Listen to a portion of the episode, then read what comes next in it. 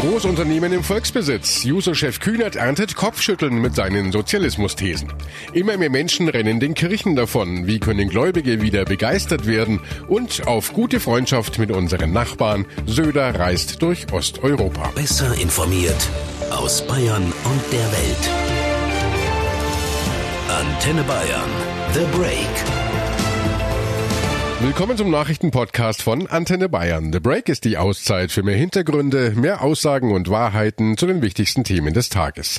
Es ist Donnerstag, der 2. Mai 2019. Redaktionsschluss für diese Folge war 17 Uhr. Ich bin Antenne Bayern Chefredakteur Ralf Zinno.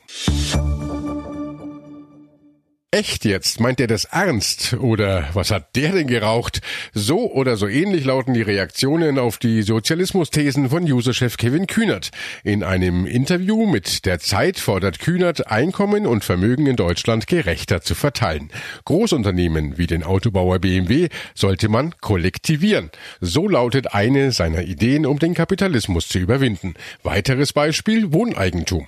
Wohnungen sollten nicht dazu dienen, dass die Besitzer möglichst viel Profit Profit machen, meint Kevin Kühnert. Antenne Bayern-Reporter Michael Herden, bring uns doch bitte nochmal auf den Stand, was der Chef der SPD-Jugendorganisation in diesem ja umstrittenen Interview im Detail gesagt hat. Große Firmen will Kühnert kollektivieren, also vergesellschaften, sprich enteignen, und zwar auf demokratischem Weg. Als Beispiel nannte er BMW. Entscheidend sei, dass die Verteilung der Profite demokratisch kontrolliert wird, so Kühnert. Und niemand sollte mit dem Wohnraum anderer Menschen seinen Lebensunterhalt bestreiten. Jeder maximal den Wohnraum besitzen, in dem er selbst wohnt, meinte Juso-Chef. Noch besser seien genossenschaftliche Lösungen. Im Optimalfall gäbe es überhaupt keine privaten Vermietungen mehr. Zustimmung bekommt der Userchef jedenfalls vom Bundesgeschäftsführer der Linkspartei, Jörg Schindler, auf NTV. Wo Herr Kühnert recht hat, hat er recht. Wir müssen darüber nachdenken, wie eine Gesellschaft organisiert ist in der Wirtschaft und wir müssen auch äh, darüber nachdenken, etwa, äh, Herr Kühnert hat das Beispiel Wohnen ange, angebracht, äh, wie wir damit umgehen, dass Unternehmen, die sich auf rein spekulativer Basis als Miettreiberinnen und Treiberinnen betätigen, dass diese Unternehmen auch notfalls in Gemeineigentum überführt werden können. Auch am Beispiel BMW findet Schindler die Argumentation von Kühnert nachvollziehbar. Durchaus auch in anderen Bereichen der Wirtschaft ist doch die Frage mhm. durchaus erlaubt, äh, etwa bei BMW, warum eine Frau Quatten oder ein Herr Quandt, die fast die Hälfte des Aktienbesitzes in ihrem persönlichen Portfolio haben, was mhm. die eigentlich mit BMW zu tun haben, äh, was die mit den äh, Bandarbeiterinnen und Bandarbeitern dort äh, gemein haben und warum die dafür Geld bekommen sollen. Auch der Herr Kühnert hat nicht von Verstaatlichung gesprochen, sondern Herr Kühnert hat davon gesprochen, dass wir darüber reden müssen, welche Form der Unternehmen die beste ist, um dem Gemeinwohl zu dienen für ein Unternehmen, etwa genossenschaftliche Form oder private Form oder eben auch staatliche Form. Das kann alles möglich sein. Und ich verweise darauf, dass auch unser Grundgesetz die Wirtschaftsordnung nicht vorgibt, ausdrücklich nicht vorgibt, äh, dass also auch demokratische sozialistische Modelle ebenso möglich sind wie etwa neoliberale. Und ich sage mal so, das neoliberale Gesellschaftsmodell der letzten Jahre und Jahrzehnte hat ja durchaus auch seine Defizite bewiesen. Dort müssen wir ran und dort müssen wir was ändern. Der Rest der Republik reagiert allerdings mit Kopfschütteln und Empörung auf Kühnerts Vorstoß. Politiker von Union, FDP und AfD griffen ihn massiv an und warfen ihm vor, von einer Wirtschaftsordnung wie in der DDR zu träumen. Auch die Grünen lehnen Kühnerts Thesen ab. Bayerns Ministerpräsident Söder fordert von der SPD-Spitze ein klares Signal gegen Sozialismus. CSU-Generalsekretär Markus Blume sagte, die SPD-Spitze müsse sich deutlich von solchen Hirngespinsten distanzieren. Mit solchen Vorstößen mache sich die SPD lächerlich, so Blume. Ähnlich Verkehrsminister Scheuer. Die Forderung, Betriebe wie BMW zu kollektivieren, zeige das so wörtlich rückwärtsgewandte und verschrobene Retro-Weltbild eines verirrten Fantasten. Die neue FDP Generalsekretärin Linda Teuteberg erinnert dagegen an die Geschichte von BMW. BMW kam einst aus Eisenach, äh, hieß früher EMW und ist genau wegen dieser kommunistischen Vorstellungen und Enteignungen abgewandert nach Bayern. Also die Thüringer wären froh, wenn sie noch dieses Automobilunternehmen so hätten. Das sind abwegige Vorstellungen und der Wohlstand, den wir in Deutschland haben, der ist durch Freiheit und Wettbewerb entstanden und wir müssen das jetzt weiterentwickeln für neue Bedingungen, statt in die Mottenkiste des 19. Jahrhunderts zu greifen. FDP-Generalsekretärin Teuteberg. In der SPD-Spitze ist man wohl auch nicht recht glücklich über Kühnerts Aussagen. SPD-Generalsekretär Lars Klingbeil stellte klar, der Juso-Chef habe über seine gesellschaftliche Utopie gesprochen. Das sei nicht seine und auch nicht die Forderung der SPD.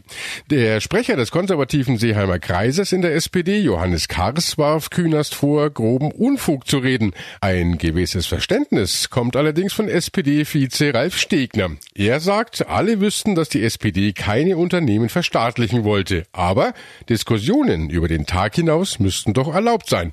Und auch Bayerns SPD-Chefin Natascha Kohnen findet es passend, dass die Jungen in ihrer Partei über den Teller anschauen. Ein Vorsitzender der Jungsozialisten dürfe über die Zusammenhänge von Kapitalismus und sozialer Demokratie frei querdenken, meint Kohnen. Daraus sollte keine hysterische Debatte bei den anderen Parteien entstehen. Nochmal zu Antenne Bayern Report Reporter Michael Herden. Michael, so kurz vor der Europawahl hat Kühnert der SPD nun nicht geschadet mit seinen ja, radikalen Ideen? Das werden wir natürlich erst am Wahlabend wissen, aber eins hat Kühnert schon erreicht. Maximale Aufmerksamkeit. Bei Twitter ist der Top-Trend mit über 10.000 Erwähnungen und auch die Reaktionen zeigen, dass er offenbar ein Thema angesprochen hat, das viele umtreibt. Oder wie es SPD-Vize Stegner sagt, viele junge Menschen seien überzeugt, dass der Kapitalismus, wie wir ihn heute erleben, an seine Grenzen gestoßen ist und Kühnert mobilisiere diese Menschen. Ob sich das auch in Wählerstimmen ausdrückt, das werden wir sehen. Kühnert selbst hat ja dann auch nochmal darauf hingewiesen, dass im aktuellen Grundsatzprogramm der SPD, das ist von 2007, steht, der demokratische Sozialismus bleibt die Vision einer freien, gerechten und solidarischen Gesellschaft. Gehst du jeden Sonntag in die Kirche? Das war eine der Fragen, die wir kürzlich für unsere große Antenne Bayern Studie Wie tickt Bayern gestellt haben. Das Ergebnis war vielsagend. Fast 95 Prozent der Bayern gehen sonntags nicht in die Kirche. Das passt zu dem Trend, den die neuesten Zahlen über Kirchenmitglieder zeigen. Demnach verlieren die beiden großen Konfessionen, die katholische und die evangelische Kirche, bis zum Jahr 2060 fast die Hälfte ihrer Mitglieder. Christine Büttner aus der evangelischen Redaktion von Antenne Bayern.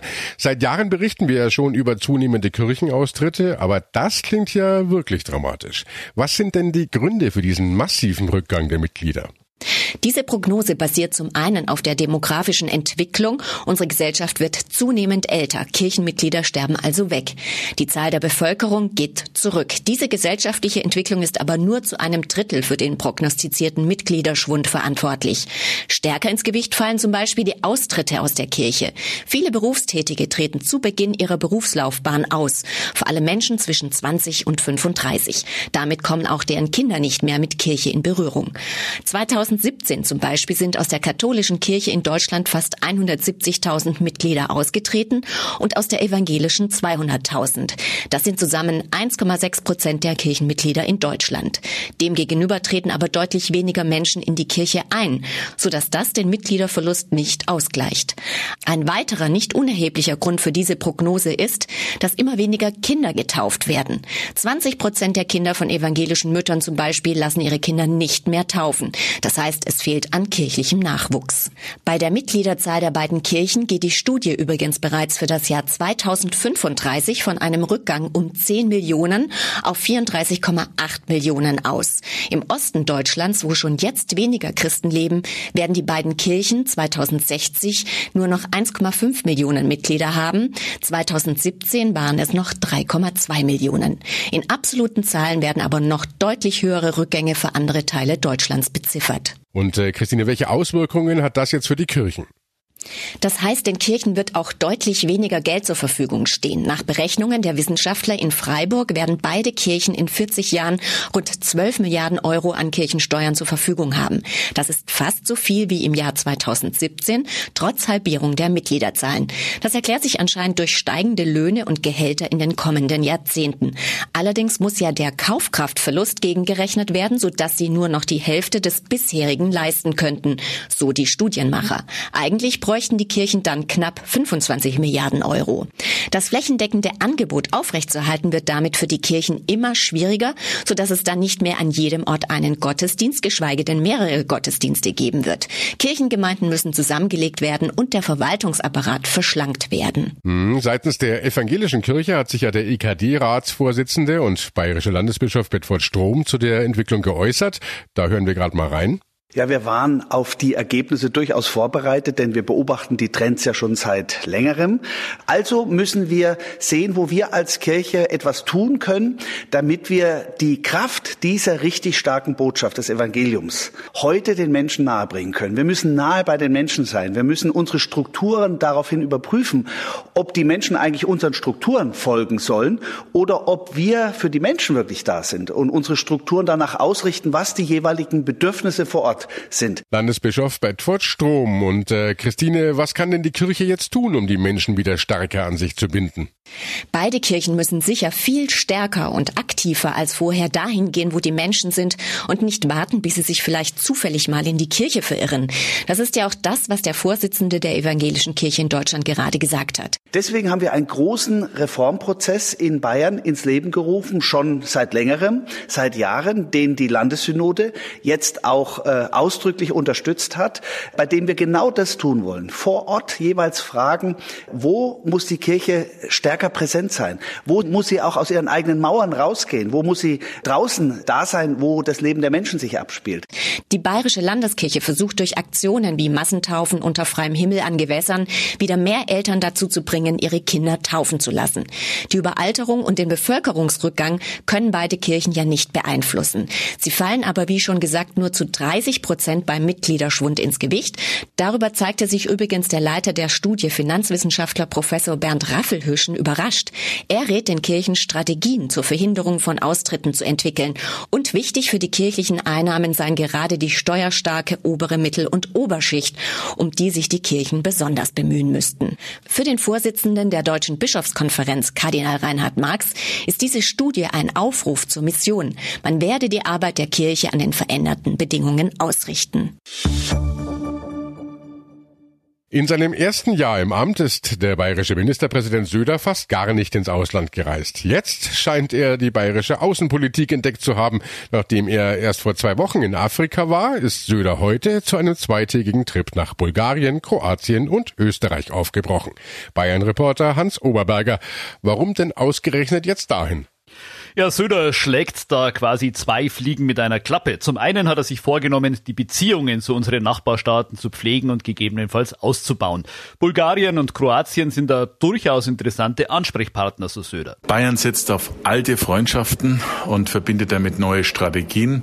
Wir wollen uns als Partner für Südosteuropa äh, darstellen, äh, auch Respekt zeigen für die kleineren Länder, gerade in diesen Zeiten eines zerbröckelnden Europas. Am Vormittag hat sich Söder deshalb mit dem bulgarischen Regierungs Regierungschef getroffen. Kein ganz einfaches Gespräch. Der damalige CSU-Innenminister Friedrich hat mit seinem Veto damals verhindert, dass Bulgarien im Schengen-Raum aufgenommen worden ist. Kroatien ist da schon einfacher, auch wirtschaftlich inzwischen ein interessanter Partner für Bayern. Und zweitens spielt Söder mit dieser Reise auch ein bisschen Wahlhelfer. Begleitet wird er nämlich vom Spitzenkandidaten der europäischen Konservativen, CSU-Parteifreund Manfred Weber. Der will ja auch in diesen Ländern punkten und Söder greift ihm da etwas unter die Arme. Hans, jetzt fällt dir auf, dass Söder bei seiner Osteuropa-Tour nicht nach Ungarn fährt. Sein Amtsvorgänger Seehofer hat ja den Kontakt zum umstrittenen ungarischen Regierungschef Orban noch ausdrücklich gesucht. Sieht Söder das denn ganz anders? Absolut. Söder war schon damals sehr zurückhaltend, als Seehofer Orban noch zu CSU-Klausurtagungen eingeladen und ihn auch mehrfach in Budapest besucht hat. Inzwischen geht Söder ganz massiv auf Distanz zu Orban und hat das heute auch nochmal bekräftigt. Ungarn entwickle sich zu einem schwierigen Thema, hat Söder in Sofia erklärt. Besonders schwierig bewertet Söder hier Orbans Treffen mit dem rechtspopulistischen italienischen Lega-Chef Matteo Salvini. Es könne keine Zusammenarbeit mit Rechtspopulisten in Europa geben, hat Söder betont. Ein Bündnis mit Salvini, Le Pen und der AfD sei schlicht ein No-Go. Orban habe zwar Verdienste, sagte Söder, aber die jüngsten Entwicklungen bei Orban wirken diesen Verdiensten entgegen. Morgen treffen Söder und der Europapolitiker Weber in Wien dann noch den österreichischen Bundeskanzler Kurz. Der steckt ja im Moment auch in einer Koalition mit Rechtspopulisten, nämlich der FPÖ. Ist das nicht auch heikel für das bayerische Wahlkampfduo? Ja, Sebastian Kurz ist tatsächlich ein viel gehegter und gepflegter Gast der CSU. Kurz hat sich ja umgekehrt auch direkt bei Wahlkampfveranstaltungen der CSU hier in Bayern engagiert. Und ja, das ist tatsächlich auch nicht ganz unproblematisch. Gerade im Moment muss Kurz in Österreich ziemlich rudern, dass die Koalition mit der FPÖ dort nicht verunglückt. Die letzten Tage hat es heftigen Streit dort gegeben, etwa um die Forderung von FPÖ-Politikern, kritische österreichische Journalisten kalt zu stellen unglücklich sei diese Debatte, hat Kurz versucht, das einzufangen. Aber klar, der österreichische Shootingstar der Konservativen muss da seinerseits ziemlich aufpassen, dass er das Heft nicht aus der Hand verliert. Solange aber gilt er bei der CSU quasi als Vorzeigepolitiker für den Umgang mit Rechtspopulisten, denn tatsächlich hat die ÖVP, also die konservative österreichische Partei sich unter Kurz wieder stabilisiert. Auf diesen Effekt hoffen auch Söder und Weber. Am Rande dieser Osteuropareise hat ja auch noch ein innerdeutsches Thema den Weg bis nach Bulgarien gefunden, nämlich die geplante Grundsteuerreform. Söder hat diese Reform der Bundesregierung quasi von Sofia aus erstmal zum Stillstand gebracht. Hans, warum genau? Ja, die bisherigen Pläne von Bundesfinanzminister Scholz zur Reform der Grundsteuer in Deutschland sehen vor, dass zur Berechnung der Steuer künftig vor allem der Wert des Grundstücks und die durchschnittliche Miete zur Grund gelegt werden, also im Wesentlichen der Ertrag von einer Immobilie. Damit soll sichergestellt werden, dass zum Beispiel Grundstücksbesitzer, die in teuren Wohnlagen einen Wohnblock vermieten und damit einen Haufen Geld verdienen, deutlich mehr Grundsteuer zahlen als etwa der private Häuslebesitzer an der tschechischen Grenze. Aber Erstens ist so eine Berechnung auf Basis von aktuellen Mieten und Grundstückspreisen wahnsinnig schwer zu ermitteln. Und äh, zweitens kommen damit natürlich Grundbesitzer in teuren Wohnlagen, wie zum Beispiel Bayern, deutlich schlechter weg als etwa in Mecklenburg-Vorpommern. Deshalb hat äh, CSU-Chef Söder jetzt die Bremse reingehauen. Er pocht stattdessen drauf, lediglich die Größe des Grundstücks als Basis zu nehmen und äh, die Bundesländer sollten bei der Höhe der Grundsteuer doch bitteschön bei sich daheim auch selber mitentscheiden dürfen. Da wird es also noch ausführlichen Gesprächsbedarf geben, wenn Söder von seiner Osteuropa-Tour wieder daheim ist. Danke, Hans. Und äh, das war The Break, der Nachrichtenpodcast von Antenne Bayern an diesem Donnerstag, den 2. Mai 2019. Ich bin Chefredakteur Ralf Zinnow. Antenne Bayern. Besser informiert. Jeden Tag. Zu jeder vollen Stunde auf Antenne Bayern. The Break. The Break gibt's auch morgen wieder um 17 Uhr. Jetzt abonnieren.